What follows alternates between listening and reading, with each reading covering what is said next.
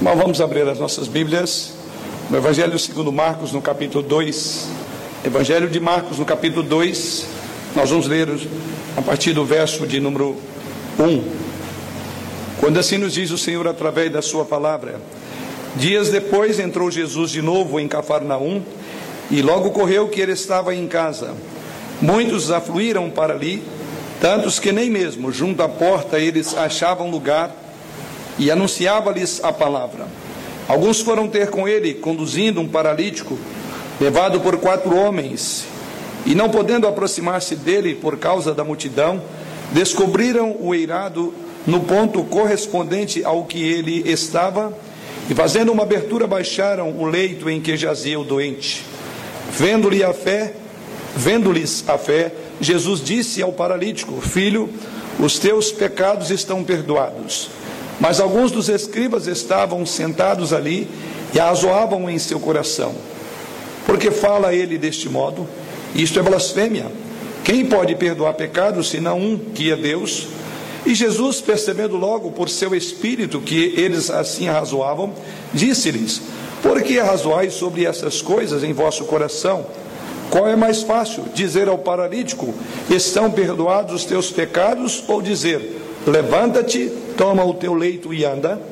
Ora, para que saibais que o filho do homem tem sobre a terra autoridade para perdoar pecados, disse ao paralítico: Eu te mando, levanta-te, toma o teu leito e vai para a tua casa. Então ele se levantou e, no mesmo instante, tomando o leito, retirou-se à vista de todos, a ponto de se admirarem todos e darem glória a Deus, dizendo: Jamais vimos coisa assim. Temos diante de nós mais uma narrativa do Evangelho, ou dos Evangelhos, dos poderosos feitos do Senhor Jesus. No contexto desta passagem, o que acontece um pouco antes é que Jesus acabara de chegar a Cafarnaum, porque o texto diz: depois disto, ou dias depois, entrou Jesus de novo em Cafarnaum. E o que acontece aqui um pouco antes? Jesus acabara de chegar em Cafarnaum porque ele vinha de uma chamada assim cruzada evangelística, onde pregar a palavra de Deus, passando por cidades e vilas da Galileia, conforme verso 38 do capítulo 1. Jesus, porém, lhes disse: Vamos a outros lugares, às povoações de vizinhas, a fim de que eu pregue também ali, pois para isto é que vim. Jesus então está de volta à sua própria cidade, Jesus está em Cafarnaum para pregar a palavra do Senhor, pois no dizer do próprio verso 38 lido agora, ele diz: Para isto é que ele foi constituído e para isso é que ele veio. É para isso que ele veio. E foi exatamente isso que ele fez na Galileia, diz o verso de número 39. Então foi por toda a Galileia, pregando nas sinagogas deles e expelindo os demônios. E é isso que ele está fazendo nova e novamente aqui em Cafarnaum, capítulo 2 do nosso texto, verso 1. Dias depois entrou Jesus de novo em Cafarnaum e logo ocorreu que ele estava em casa. Então aqui vemos Jesus Cristo fazendo o mesmo do mesmo, andando por toda a Judéia, Galileia, Samaria. E agora vemos aqui Jesus Cristo em Cafarnaum. E o que entendemos e o que vemos no texto é que aqui o povo se reúne também para ouvir, ouvir a sua pregação nesta casa, porque o texto diz que ele veio ali para aquela casa, e no verso de número 2 diz que muitos afluíam para ali, tantos que nem mesmo junto à porta achavam lugar e anunciava-lhes a palavra. Que vemos aqui é Jesus Cristo, dentro desta casa abarrotada de gente, no dizer do próprio Marcos, e aqui há um glorioso milagre. Jesus Cristo faz mais um dos seus portentosos milagres, a cura desse paralítico. E certamente, quando nós olhamos aqui para os pormenores que envolveram essa cura, as pessoas envolvidas em todo esse contexto, há muito que aprendemos. E é exatamente o nosso propósito essa noite. A partir da história deste paralítico em Cafarnaum, vamos compreender aqui as pessoas que nele estão envolvidas e o papel que cada uma delas desempenha, até mesmo porque cada um de nós, de alguma forma, haveremos de nos familiarizar, haveremos de nos comparar com alguns desses personagens. E o nosso propósito essa noite é que você, seja qual for o personagem com que você se identifica essa noite do texto lido, possa aprender a palavra do Senhor e possa praticá-la. Vamos orar. Senhor, nós te louvamos pela tua palavra, que já foi lida e será explanada. Da mesma forma como tu inspiraste o teu servo Marcos para relatar este momento na vida do Senhor Jesus, este milagre portentoso dentre muitos outros, certamente que o teu Espírito nessa noite, ó Deus, falará ao nosso coração. Para isso, ó Deus, nós queremos que tu fales enquanto nós, como teus servos, estamos prontos a ouvir. Não permitas que outras vozes concorram com a tua voz. Sejam a voz do nosso coração, sejam as vozes das preocupações com os afazeres do dia de amanhã, sejam as preocupações que trazemos de casa e sejam até mesmo aquelas que são colocadas por Satanás. Não permita, ó Deus, que ela concorra com a tua palavra, que é viva, eficaz e mais penetrante do que qualquer espada de dois gumes. E faça-nos, ó Deus de amor, cônscios da grande responsabilidade que temos nesta hora de ouvir a tua palavra e que por ela sejamos transformados para a glória do teu nome, pois em Cristo é que oramos. Amém. Como dissemos, vamos ver nessa história desse milagre algumas pessoas ou personagens nela envolvida. E vamos começar a partir do verso de número 3, que diz que quando Jesus estava ali, a casa estava abarrotada de gente. E assim no verso 3 nos informa o evangelista que alguns foram ter com ele, conduzindo um paralítico levado por quatro homens. E o nosso primeiro olhar são para esses quatro homens. Ou seja, nesta história destaca-se primeiramente aqueles que levaram o paralítico a Jesus. E segundo a narrativa de Marcos, eram quatro. Porque Marcos nos informa que esses quatro homens levaram esse paralítico. Este homem, certamente pelo seu estado, ele não poderia por si mesmo chegar aonde Jesus estava. Este homem estava impedido de se mover, diz o texto sagrado, pois era coxo, ele estava travado ou entrevado, suas pernas não se moviam, seus músculos estavam atrofiados, a sua coluna vertebral estava completamente paralisada, a doença havia atingido a área motora do seu cérebro de tal forma que ele se encontra como um paralítico, e certamente este homem jazia como um morto qualquer. Essa, esse era o quadro deste homem levado por esses quatro amigos. Aquele homem tinha de ser naturalmente carregado, porque é exatamente assim que a narrativa de Marcos coloca no diante dela. Então diz o texto sagrado no verso de número 3, que esses seus amigos o ajudaram a ir a Jesus. E já fazendo uma aplicação para os nossos dias, ainda hoje há muitas pessoas que jamais irão à casa de Deus a não ser que sejam levadas e colocadas aos pés de Jesus Cristo. Quantos há que cambaleiam perdidos sem a salvação? Como paralíticos em sua vida espiritual também estão atrofiados pelo, pelo pecado da incredulidade. E assim como este homem, houve uma necessidade de que alguém se interpusesse, alguém pensasse nele para conduzi-lo a Cristo, e é exatamente isso que este homem faz. Sendo assim, irmãos, nós vamos ver na atitude desses amigos algumas coisas importantes que também devemos imitar. E o texto sagrado, primeiramente, diz que estes homens tiveram uma visão correta. O texto sagrado, no verso 3, diz que eles foram ter com Jesus conduzindo um paralítico. A questão é, em primeiro lugar, eles tiveram uma visão do estado caótico que este seu amigo encontraram, encontrava-se como também teve uma visão correta de quem era Jesus e que Jesus poderia intervir naquela situação. O evangelista Lucas nos informa que esses quatro homens queriam introduzir o paralítico dentro da casa e pô-lo diante de Jesus Cristo. Isso está lá na narrativa de Lucas, capítulo 5, verso 18. O que vemos aqui, este homem que era coxo precisava de ajuda. Ele não poderia ir por si mesmo a Jesus Cristo, ou era levado, ou então estaria fadado ao desespero. Ele continuaria como um paralítico. Entretanto, diz o texto sagrado que esses quatro amigos tiveram uma visão de levar e de colocar aquele homem perto ou diante de Jesus Cristo. Ou seja, esses homens compreenderam que aquele paralítico, se ele fosse colocado diante de Jesus Cristo, seria curado e liberto do seu mal. A narrativa não fala o nome desses homens, mas por certo há muito que aprender, porque primeiramente esses homens tiveram uma, uma visão.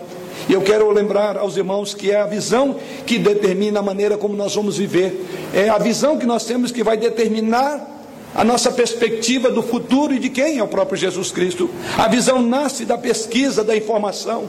E ora, se esses homens fizeram todo esse esforço, conforme veremos na própria sequência do texto, fizeram todo o malabarismo, é porque eles tinham uma visão correta de quem era Jesus e tinham uma visão correta do estado daquele paralítico, e por isso que o texto diz que eles foram e levaram Jesus. Certamente eles estavam informados das notícias que corriam em Cafarnaum. Aliás, essa expressão que é dita logo no início do verso, dias depois entrou Jesus de novo em Cafarnaum e logo correu que ele estava em casa. Correu a notícia, e certamente esses homens que estavam nos seus lares, que conheciam o seu amigo paralítico, certamente eles ouviram, eles se informaram de quem era Jesus, eles estavam informados das notícias que corriam na cidade de Cafarnaum, sabiam que Jesus Cristo estava ali. E como por certo eles conheciam quem era Jesus e o que Jesus Cristo já fizera, e então eles pensaram: o nosso amigo certamente ficará livre do seu mal à medida que nós levarmos ele a Jesus. O nosso amigo terá seu, os seus membros que estão atrofiados tratados, porque Jesus pode fazer isso. Sim, a visão determina a maneira como nós vamos viver. E por eles terem uma visão correta de Jesus Cristo, foram estimulados, encorajados e desafiados a uma atitude extremamente estranha aos nossos olhos quando eles vão entrar pelo teto da casa.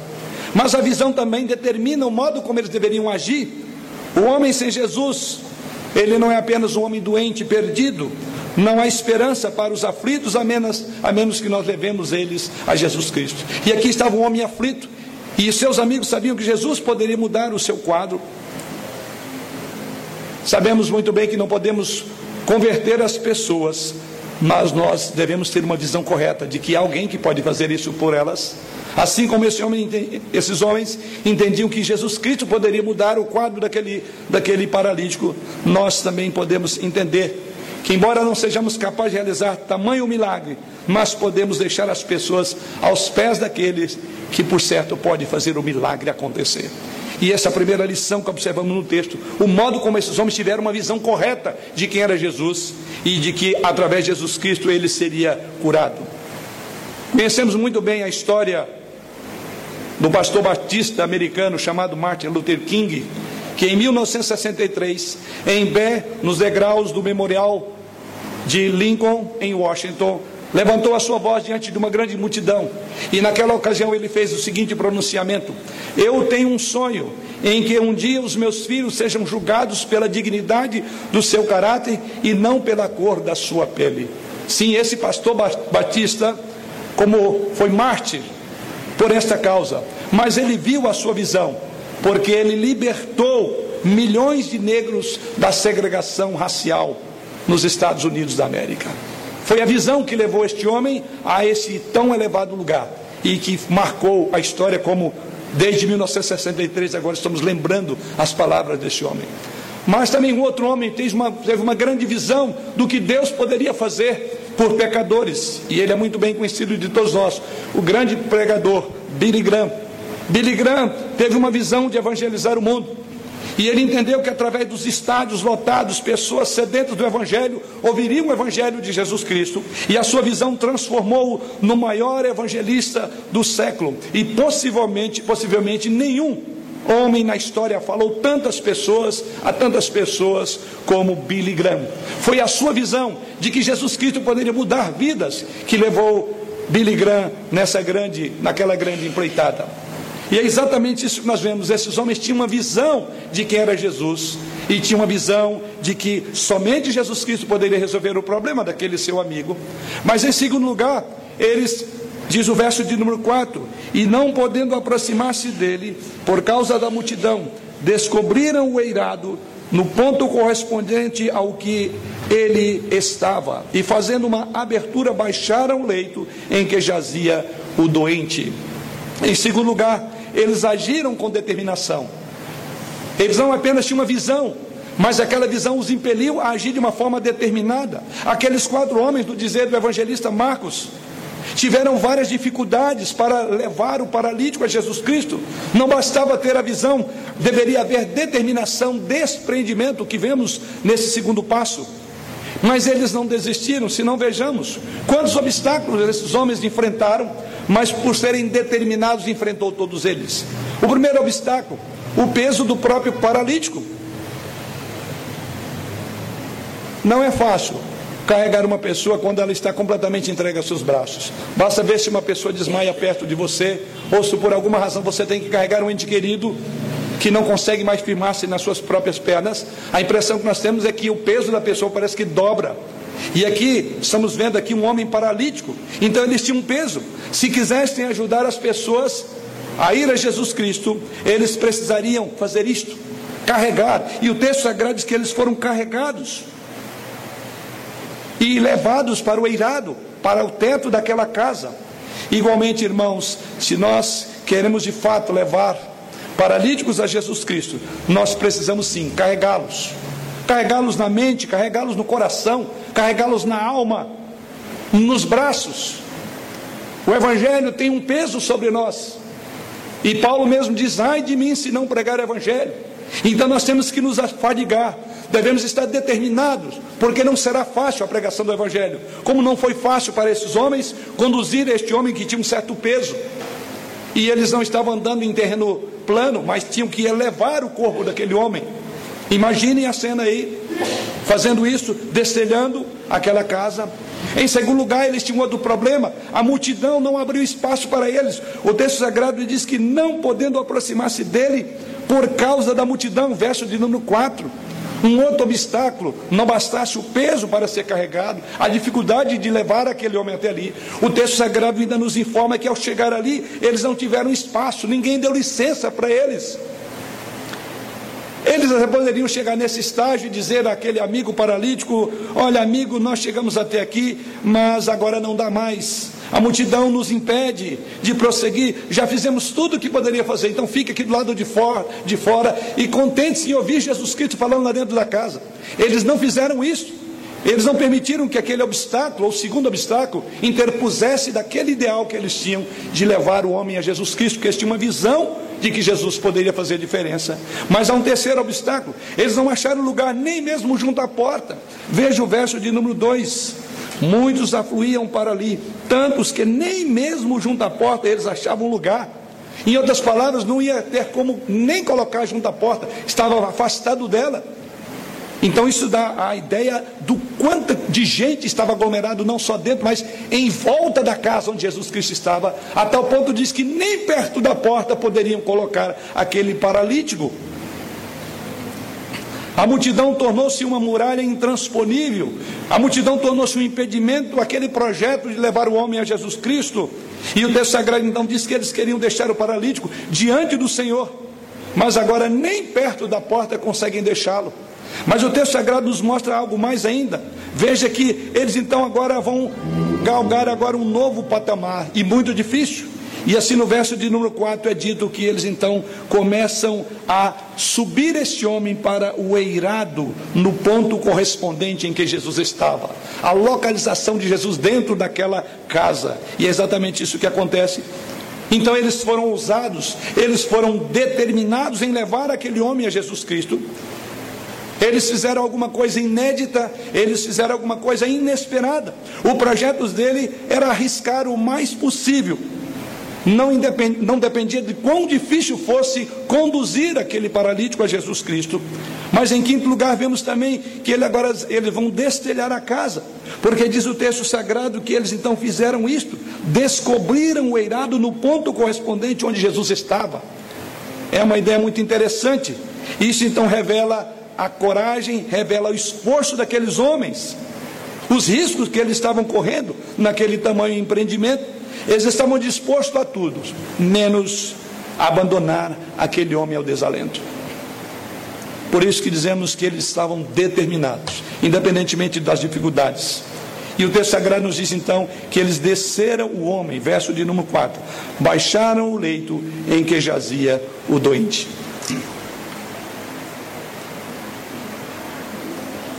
Baixaram o leito em que jazia o doente. Se carregar uma geladeira acima das costas para um local que não é plano, já é difícil, você imagina agora subir um homem. Não era uma geladeira qualquer, ou não era como uma geladeira qualquer, era uma pessoa. Quem sabe naquele movimento, até aquele paralítico tenha dito: Olha, tome cuidado, gente, eu não quero ser ressuscitado, eu quero ser curado da minha paralisia e não ressuscitado nesta hora. Enfim, eles não preocuparam com os obstáculos. A persistência engenhosa daqueles homens nos ensina que quando o caminho está bloqueado devemos buscar outro, que não devemos desanimar, devemos ser determinados quando nós sabemos que Jesus pode mudar a vida de uma pessoa. Não importa a dificuldade que tenhamos para conduzir essa pessoa aos pés de Jesus Cristo, porque eles não desistiram por nada, apesar de tantos obstáculos vistos no próprio texto. Eles nos ensinam também que devemos ter perseverança. E é por isso que nós perseveramos em oração e na evangelização. Não podemos desistir, não podemos afrouxar as nossas mãos quando se trata de levar uma pessoa a Jesus Cristo. Nada deve deter aqueles que levam pessoa aos pés de Jesus. Mas há um terceiro aspecto que observamos ainda nesse primeiro movimento desses homens. Eles também tiveram criatividade. E a criatividade vemos que exatamente quando eles vão içar este homem e levar para depois colocar onde Jesus Cristo estava. Eles estavam enfrentando um problema, como vimos até aqui, e um problema novo. E eles precisavam de achar uma solução. O telhado provavelmente era formado por vigas e pranchas que tinham no meio delas esteiras, ramos e galhos, no contexto daquela época, coberto por terra batida, e eram colocados ali. E eles destelham esse telhado desta época. E eles descem, o homem, diz o texto sagrado, no seu leito onde Jesus estava. Eu diria que cada geração precisa encontrar resposta para o seu tempo. A igreja sempre foi colocada diante de grandes desafios, e ela tem que ter a sabedoria tem que ter a criatividade para que o Evangelho de Jesus Cristo chegue. Não mais precisamos fazer isto, mas por certo, muitas estratégias e criatividades a igreja hoje precisa para fazer com que o Evangelho chegue nos rincões do nosso país, que chegue nos guetos e nas favelas, que chegue naquele homem que não é o convencional nosso, para os meninos e meninas de rua. Observe que aqui vemos que eles mudaram o método, foram ousados. Tem gente que diz: Nós sempre fizemos assim, essa foi sempre a maneira, isso não pode mudar. Será verdade? Temos que ter coragem para quebrar alguns paradigmas. Deus é criativo e precisamos sim de ter criatividade na abordagem, na comunicação e nos métodos para o Evangelho chegar ao Senhor Jesus, chegar às pessoas. Ou seja, a mensagem é sempre a mesma, é intocável não pode ser negociada porque Deus não negocia, mas os métodos podem e devem ser adaptados de acordo às circunstâncias. Hoje nós temos um poderosíssimo meio de comunicação em nossas mãos. Não precisamos de ter um tempo na televisão, no rádio, que é caríssimo, mas você tem esse tempo em suas mãos. E você pode comunicar o Evangelho a partir daí. Isso significa é, viver diante de um contexto, adaptar Quantas vezes você tem usado as suas redes, as suas redes de relacionamento, os meios de comunicação que estão em tuas mãos para abençoar, para pregar o evangelho, para fazer com que paralíticos sejam, cheguem a Jesus? Não paralíticos físicos, mas paralíticos das almas, de almas. Você tem sido realmente uma pessoa criativa. Você tem aí dentro dos vários meios de comunicação, e em especial o smartphone, Quantas possibilidades você tem em sua mão para que o Evangelho chegue a outras pessoas? E na sua rede de relacionamento, quantas pessoas que você conhece? Você não precisa fazer pessoa seguidora sua. O nosso papel não é buscar seguidores, mas quem segue é Jesus. Se cada crente, em vez de preocupar em ter seus seguidores, tivesse a preocupação de que seguissem a Jesus, certamente seria um meio poderosíssimo, criativo. Use a sua criatividade. Pregue. A tempo e fora de tempo, como diz o apóstolo Paulo ao seu filho na fé Timóteo, sendo oportuno ou não. Em quarto lugar, esses homens também exerceram uma fé verdadeira. Que o versículo de número 5 diz assim: Vendo-lhes a fé, Jesus disse ao paralítico. Observe bem essa expressão. Esse texto diz que Jesus viu a fé daqueles homens daqueles homens. Algo de extraordinário. Eles creram que Jesus ia fazer um milagre, e isso os motivou a ir a Jesus Cristo. Apesar de nenhum desses homens ter falado coisa alguma, todos confiaram, porque o texto diz que Jesus leu o coração e viu que havia fé no coração desses homens. E foi isso que realmente importou. A fé dos homens tocou o coração do Senhor, porque o texto no verso 5 diz que Jesus viu a fé desses homens. E é por isso que esta fé levou o evangelista a registrar, vendo-lhes a fé, Jesus disse ao paralítico: Filho, os teus pecados estão perdoados. A fé do paralítico certamente estava incluída aqui sim. Mas Jesus Cristo viu a fé daqueles que levaram aquele homem lá. O milagre é Jesus quem faz. É Ele que pode levantar mortos nos delitos e pecados. Ele que pode levantar os paralíticos da alma. Mas Deus usará pessoas para levar essas pessoas até lá. Usará a mim a você. Ele usará pessoas para levar essas pessoas a Jesus Cristo. E ao fazer isso, precisamos de como esses homens ter fé, de que Jesus haverá de salvá-las, que Jesus haverá de curá-las, que Jesus haverá de libertá-las. Precisamos de ter fé e crer que a igreja vai crescer, porque Deus é o Senhor da igreja. Isso então é o que me encoraja, que me entusiasma a ser um pregador da palavra.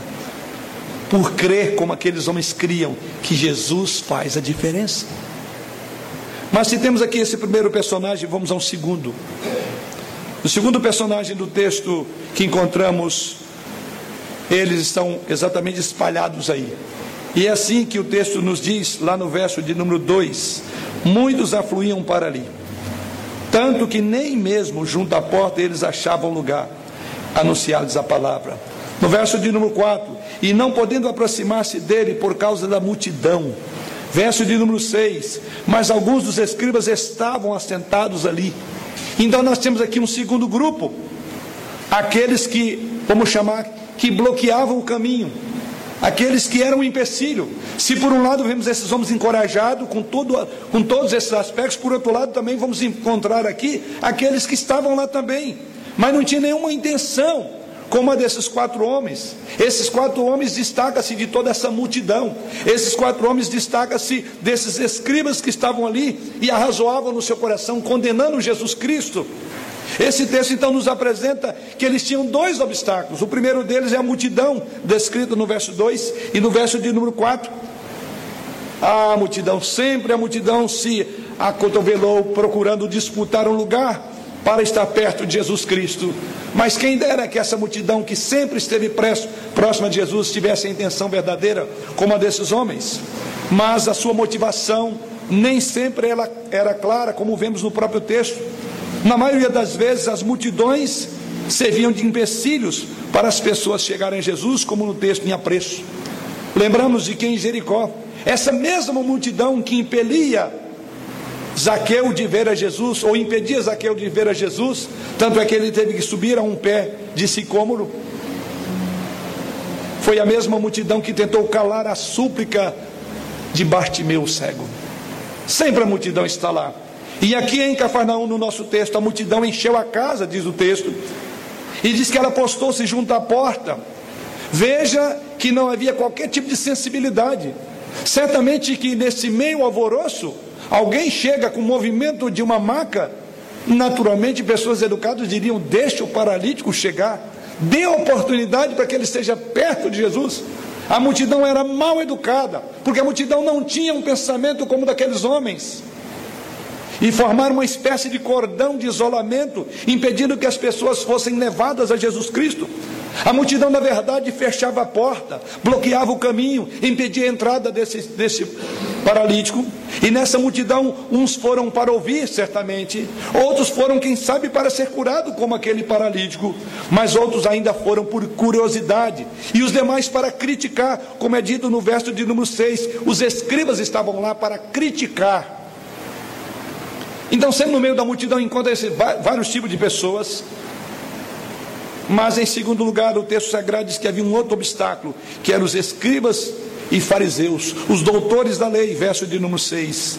Alguns dos escribas estavam assentados ali e arrazoavam em seu coração. E Jesus vai ler o coração deles e dizer o que que eles estavam pensando, Jesus, conforme veremos nessa narrativa. Quem na verdade eram esses homens? Era uma delegação de fariseus, escribas e mestres da lei, que também estavam naquela casa barrotada. E esse povo era constituído de rabinos da Galileia, da Judeia e de Jerusalém. Então vem gente da Galiléia, Judéia, Jerusalém e agora estão aqui em Cafarnaum. E qual era o propósito dessas pessoas? Investigar os ensinos de Jesus. Esse povo era tipo uma comissão de inquérito enviada pelo Sinédrio. Portanto, eles estavam ali em caráter oficial, dentro daquela casa. E o Sinédrio, sabemos que ele era a corte suprema dos judeus. Uma de suas funções era exatamente serem, serem os guardiões da ortodoxia. E eles estavam lá para ver exatamente Jesus Cristo ia quebrar princípios da sua ortodoxia, estabelecida por eles mesmos. Então eles eram os oficiais da religião. Eles eram aqueles farejadores de heresias. Eles estavam ali para pegar Jesus Cristo em algum erro contra a lei. Estavam ouvindo Jesus não de coração aberto, mas estavam ali para criticar. A motivação deles não era aprender, mas era apanhar em Jesus Cristo, apanhar Jesus Cristo em algum tipo de contradição. Ainda hoje há pessoas que vêm à igreja e saem piores, pois vêm como juízes dos mensageiros e não como servos da mensagem. E aqui estava lá, esse tipo de gente também que estava próximo de Jesus Cristo. E o versículo 7 também diz: Porque fala ele deste modo, isso é blasfêmia. Quem pode perdoar pecados senão um que é Deus? E eles falaram isso diante da afirmação de Jesus Cristo, quando Jesus Cristo diz no verso de número 5: Filho, os teus pecados estão perdoados. E agora eles vão revelar a motivação, por que, que eles estavam ali. E o verso 7 então diz que eles colocam entre si: quem é esse que perdoa pecados? Só Deus pode perdoar. Enfim, isso é uma blasfêmia, porque ele se colocou no lugar de Deus. Como dissemos, eles foram ali para olhar. A teologia que eles subscreviam estava certa. Porque dizia, segundo o próprio texto, que quem tem autoridade para perdoar pecados é só Deus. Porém, a compreensão que eles tinham de Jesus Cristo e da obra de Jesus Cristo estava errada, porque eles estavam diante de Deus, eles estavam diante do Emanuel, do Deus conosco. Eles deixaram de ver Jesus Cristo como Messias prometido, como nós sabemos, como o Filho de Deus. Eles passaram a julgar então como blasfemo, porque o verso 7 diz isso. E o texto sagrado nos diz na sequência que Jesus Cristo então fez uma pergunta àqueles que o julgavam. E ele diz: Qual é mais fácil dizer ao paralítico, verso de 9, estão perdoados os teus pecados, ou dizer, levanta-te, toma o teu leito e anda? Embora eles não tenham respondido, que o texto não diz que eles responderam, certamente devem ter pensado que ambas as coisas eram impossíveis nem levantar um paralítico e nem perdoar pecados, porque essas duas coisas só Deus pode fazer. Vale ressaltar que havia uma conexão entre enfermidade e pecado na visão dos judeus ortodoxos. Essas coisas caminhavam, embora Jesus condena lá no Evangelho de João, quando fala daquele cego de nascença. E os irmãos devem lembrar que eles questionaram de quem é que foi o pecado dele ou dos pais dele. A conexão estava errada, mas é bom lembrar que aqui tem uma conexão da ortodoxia. Ou seja, enfermidade e pecado estão ligados na visão desses ortodoxos. E a verdade é que nenhum enfermo poderia ser curado de sua enfermidade enquanto os seus pecados não fossem perdoados. E aí você vai entender Jesus Cristo faz, quando Jesus Cristo diz o que é mais fácil: dizer estão perdoados os seus pecados ou levanta-te, toma o teu leito e anda. Então vou fazer as duas coisas. E Jesus revelou isso. Perdoou o pecado e curou aquele homem. Os escribas foram apanhados na sua própria teologia. Se faziam uma conexão e faziam, e faziam na, errado, mas ali Jesus Cristo estava para mostrar que ao mesmo tempo em que eles rejeitavam a divindade de Jesus Cristo, criam piamente que só Deus poderia perdoar pecados. Jesus então dirige-se ao paralítico, no verso de número 5 e diz: Filho, estão perdoados os teus pecados. E logo o homem foi curado da sua paralisia, diz aí os versos 10 a 12. Ou seja, dentro da teologia daqueles escribas, a cura era prova insofismável do perdão. Assim, Jesus provou que ele não era um charlatão, mas o próprio Filho de Deus. E ele fez as duas coisas, porque também ele perdoou pecados e curou o homem da sua paralisia. Em terceiro lugar, vamos olhar para aqueles que agora são levados a Jesus. Tem os que levam, os quatro amigos, Tem aqueles que impedem de que essa pessoa aproxime de Jesus, mas vamos olhar para o próprio coxo agora, ou para o próprio aleijado. Sempre que levamos a Jesus pessoas assim, algo extraordinário acontece. Não temos nenhuma dúvida disso. Não foi diferente nesse paralítico. Se não vejamos as coisas que aconteceram. Em primeiro lugar, diz o verso de número 3 e o verso de número 12.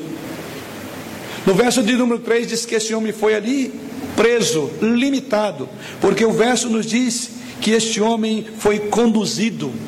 E no verso de número 12, o resultado diz aí: então ele se levantou e no mesmo instante, tomando o leito, retirou-se à vista de todos. Primeira coisa que aprendemos como olhando, olhamos para o paralítico é que o paralítico foi cativo e voltou livre. É assim que ele chega. Aquele paralítico era doente, era um homem pobre, um homem desamparado, um homem oprimido, um homem que vivia num certo ostracismo social, abandonado à sua própria sorte. O seu corpo estava surrado pela própria doença, pela própria culpa, quem sabe. A debilidade e a imobilidade certamente eram as marcas da sua vida. Um homem marcado na sua própria existência. Era um homem cativo dessa doença. Um homem prisioneiro. A sua própria esperança estava cativa consigo mesmo.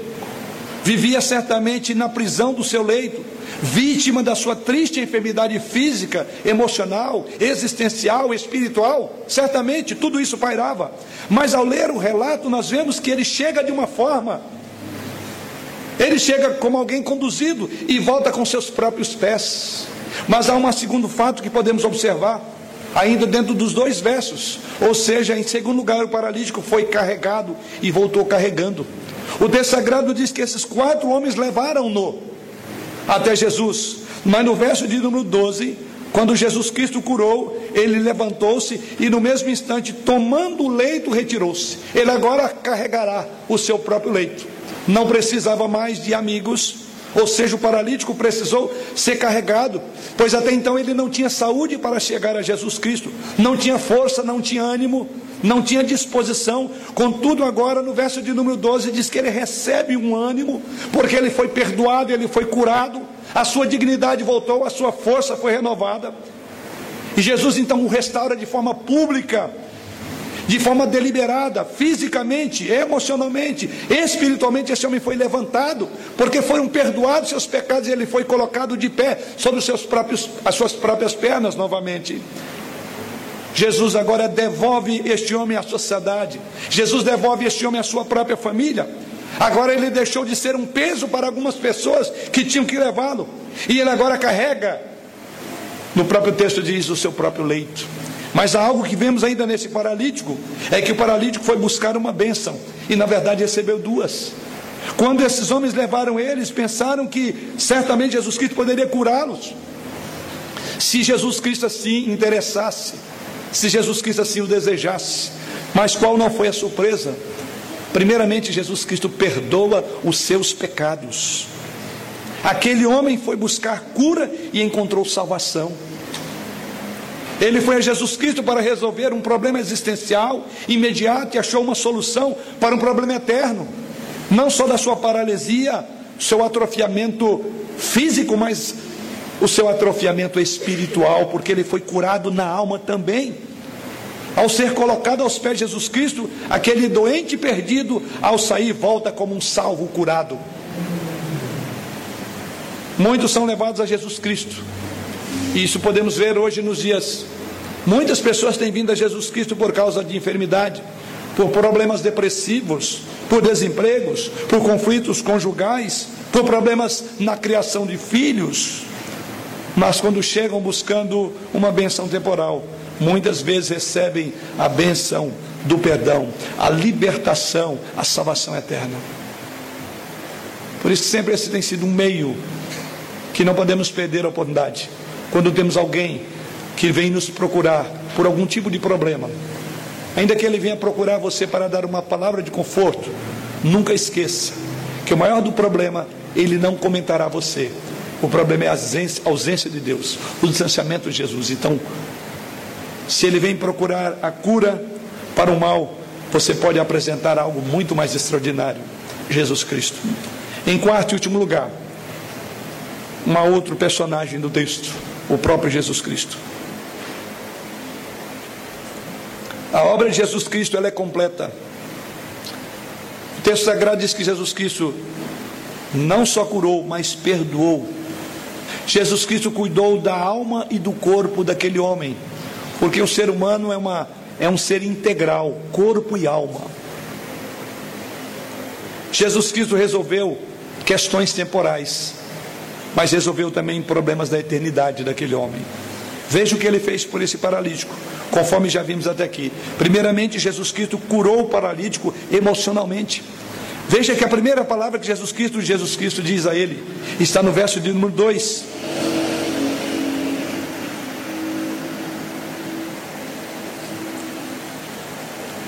Melhor.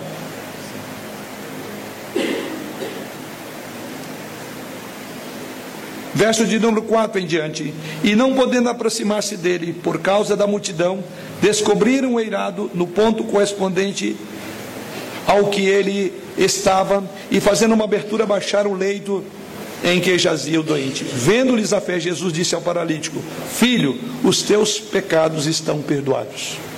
Na narrativa do evangelista Marcos, no capítulo 9, versículo 2, ou melhor, do evangelista Mateus, há uma expressão que vem antes dessa. Antes de dizer filho, ele diz assim: tem bom ânimo. Certamente ele era um homem desanimado em função do seu próprio quadro. Escondido atrás daquela paralisia estava, quem sabe, uma depressão, ou desespero, ou uma imagem destruída, emoções esmagadas pelo próprio tempo, sonhos que jamais se concretizaram. Jesus Cristo então diagnosticou primeiramente as emoções. Jesus Cristo disse: tenha bom ânimo. Antes mesmo de, de aprumar o seu corpo, Jesus Cristo restaura as suas emoções aproximar de Jesus Cristo, a primeira palavra que você vai ouvir é: tenha bom ânimo. Como precisamos dessa palavra nos nossos momentos difíceis? E a primeira coisa que Jesus vai perceber é exatamente a sua tristeza de alma. E a primeira palavra é: tenha bom ânimo. Em segundo lugar, Jesus Cristo também cura o seu para, aquele paralítico psicologicamente. Jesus Cristo diz: Filho, os teus pecados estão perdoados. Versículo de número 5. Jesus Cristo levantou a sua autoimagem. Aquele pobre paralítico era como que uma cana quebrada, no dizer do profeta Isaías, que vivia desalentado, certamente pedindo esmolas para sobreviver, era subjugado pelos seus próprios problemas, sem prestígio. E a palavra é muito curiosa. Ele certamente não se sentia amado, mas seus amigos investiram nele. Tudo começou por ali. E Jesus Cristo, Senhor do universo, o chama de filho. Não é pouca, pouca coisa quando Deus olha para você e chama de filho. Talvez ele nunca tenha ouvido uma palavra tão doce e jamais teria ouvido uma palavra de alguém como Deus falar para ele, filho.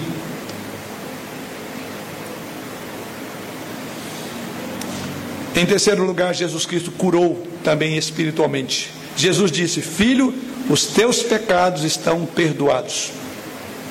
Sabemos que o pecado é a pior tragédia da sociedade. Verdade, o pecado é a causa primária de todas as mazelas que envolvem a raça humana. O pecado é a pior doença. O pecado é pior do que a solidão. O pecado é pior do que a pobreza. O pecado é pior do que a doença. O pecado é pior do que a própria morte. Todos esses males não podem separar-nos de Deus, mas o pecado sim. Esse separa-nos tanto aqui como a eternidade. E Jesus Cristo curou a sua alma quando perdoou seus pecados. Jesus Cristo é o único remédio para esse mal, o pecado. O perdão que é a maior força curadora do mundo somente está em Jesus Cristo. As feridas do seu corpo, os abscessos da nossa alma certamente podem ser tratados. Temos vários meios, mas o pecado é pior do que isso. O, peca, o pecado, ele além de adoecer o corpo, ele faz com que a nossa alma padeça. E somente o perdão que pode restaurar. E este homem ouve de Jesus Cristo a palavra: estão perdoados os teus pecados. Só Jesus tem poder para perdoar pecados. Aliás, ele estava sendo questionado por isso. Só Jesus, mediante o seu sacrifício vicário, seu sacrifício perfeito, pode tornar você liberto. O perdão é algo que só Deus pode dar. E aí poderíamos concordar com os escribas, sim, só Deus pode perdoar pecados. Nenhum anjo no céu, sabemos, nenhuma criatura no universo, nenhuma pessoa na terra, nenhuma igreja, nenhum concílio, nenhum pastor, nenhum líder espiritual, nenhum ministro, nenhuma denominação podem apagar a consciência do pecador ou da consciência do pecador a culpa e dar a ele paz com Deus. Mas Jesus faz isso. Pois foi exatamente isso que ele fez. Você hoje como está, querido amigo? Hoje você pode ficar liberto. Você pode ser perdoado por Jesus Cristo. Porque ele levou sobre si a sua culpa. Mas você precisa de chegar a ele. E você precisa de crer nele. Porque assim como o paralítico, você não voltará para casa aleijado. Você voltará curado. Creia no Senhor Jesus e será salvo tu e a tua casa. E quando Jesus Cristo operou esse milagre, algo extraordinário aconteceu. Veja que depois que Jesus Cristo operou esse milagre, diz o verso de número 12: Então ele se levantou e, no mesmo instante, tomando o leito, retirou-se à vista de todos, a ponto de se admirarem todos.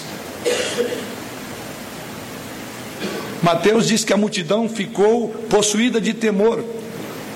Marcos diz que houve admiração de todo o povo. Depois do milagre, é curioso que nenhum desses homens recebeu honra. Jesus é celebrado no texto, como toda narrativa, porque ele é o centro do Evangelho, é o centro de todas as coisas, porque Deus é glorificado em Jesus Cristo. Pois é para isso que ele veio para trazer a glória de Deus sobre si. Aqueles homens que levaram aquele homem até aquela casa desaparecem da narrativa, porque a glória era para Jesus, a glória foi dada a Deus por meio de Jesus Cristo. As pessoas também ao redor ficaram atônitas, diz o texto sagrado, a ponto de darem glórias a Deus, dizendo: Jamais vimos coisas assim. Verso de número 12. As pessoas foram levadas a reconhecer o poder, a majestade e a glória de Deus. Como o fim último de toda e qualquer cura, de toda manifestação divina, é a glória de Deus, não é a glória de denominação, nem aqueles que Deus usa para trazer isto. Como muitos hoje têm feito nos movimentos carismáticos pentecostais no nosso país. Aqueles saem de cena do mesmo jeito que entraram, porque a glória era ser dada, porque o texto sagrado diz que naquela ocasião eles disseram: jamais vimos coisa assim acontecer. O nome do Senhor foi exaltado. Mas também houve algo. O verso de número 11 diz: Eu te mando, levanta-te, toma o teu leito e vai para a tua casa. O encontro com Jesus Cristo nos faz voltar para casa, saudáveis. Houve integração familiar. Esse homem foi integrado à sua casa novamente. Jesus curou o paralítico e ordenou a ele para voltar para sua casa. Um novo tempo haveria de acontecer agora naquele lar. Bendito é o lar que tem o Senhor Jesus. As coisas são diferentes, não tem mais paralíticos. Você hoje também pode voltar para sua casa, curado, liberto, transformado pelo poder do Senhor. Para concluir, nesse texto encontramos alguns elementos que nos ajudam a pensar na visão, na missão e na ação missionária de uma igreja. Como deve ser a nossa ação? Primeira coisa, devemos ser ousados. O que esses homens fizeram foi, no mínimo, ousado. Foram ousadia. Carregaram o paralítico, conforme vemos no relato. Subiram-no até o telhado com aquela pessoa Começaram a desfazer o telhado para que pudesse ser baixado exatamente onde Jesus Cristo estava. Ou seja, eles criaram oportunidades para que Deus tocasse as pessoas. Eles estavam, por assim dizer, dispostos a pagar o preço. E essa é a primeira aplicação. Nós, como igreja, devemos ser ousados. Se não dá de uma forma, vamos tentar de outra. Mas não vamos permitir que a multidão nos impeça de fazer o Evangelho chegar aos rincões da nossa cidade. Em segundo lugar, devemos ser criativos. As estratégias deverão sempre ser adaptadas para que as pessoas cheguem o mais próximo do Evangelho, o mais próximo de Jesus Cristo. A igreja então precisa de encontrar modos, métodos alternativos para comunicar o evangelho de forma eficiente. Ou seja, a igreja não pode desistir do primeiro obstáculo. Ah, mas ninguém hoje quer ouvir. As pessoas são indiferentes. Vivemos num mundo pluralista, num mundo que não tem mais valores padrão ou padrões. O mundo relativo, e daí a igreja tem que se reinventar neste particular. A mensagem do Evangelho não pode ser tocada, mas a igreja tem que buscar esses meios para alcançar essas pessoas. Em terceiro lugar, devemos crer que o nosso trabalho será abençoado como igreja. Para se fazer a obra, torna-se necessário que creiamos que o nosso trabalho será abençoado, como diz o apóstolo Paulo, sabendo que no Senhor o vosso trabalho não é vão. Temos que crer nisso, é isso que nos motiva a prosseguir, independentemente das lutas e dos obstáculos. Como orar se nós não cremos? Como evangelizar se nós não pensamos na possibilidade de vidas serem salvas? Ao fazer missão, irmãos, temos que crer que o Evangelho é o poder de Deus para todo aquele que crer em Jesus Cristo. É assim que a igreja se motiva, se encoraja. Temos o trabalho de pregar. E cremos que esse trabalho será abençoado, que Deus não falhará, que Jesus não decepcionará ninguém que for levado a Ele, nenhum paralítico voltará aleijado para casa. E por fim, a última aplicação: devemos ser movidos por compaixão. Aqueles homens viram duas coisas diante dos seus olhos viram um homem que precisava desesperadamente de um toque de Deus. E por outro lado, eles viram um Deus que poderia tocar e fazer maravilhas num coxo, num aleijado, num paralítico. E o que fez isso? A compaixão. A compaixão pelo estado daquele homem levou eles a colocarem-no diante de Jesus Cristo. Quando olhamos tantas pessoas necessitadas à nossa volta, de um toque de Jesus Cristo, nós precisamos de fato ter compaixão pelos perdidos, pelos quebrantados, pelos que sofrem, pelos desigrejados, pelos que estão fora da igreja. Todos nós sabemos do trabalho que como igreja nós temos feito. Talvez você diga, a minha igreja, ela tem várias atividades, várias, vários programas voltados para alcançar os pedidos. Mas não tem isso como alguns que representam você. Faça também. E eu vou dizer para aqueles que não têm essa experiência: se algo que é envolvente chama-se trabalhar com pecadores perdidos lá fora, há um poder de atração enorme. A compaixão brota no seu coração quando você tem contato com alguém que está fora da igreja. Temos um trabalho aqui de polícia e igreja na nossa.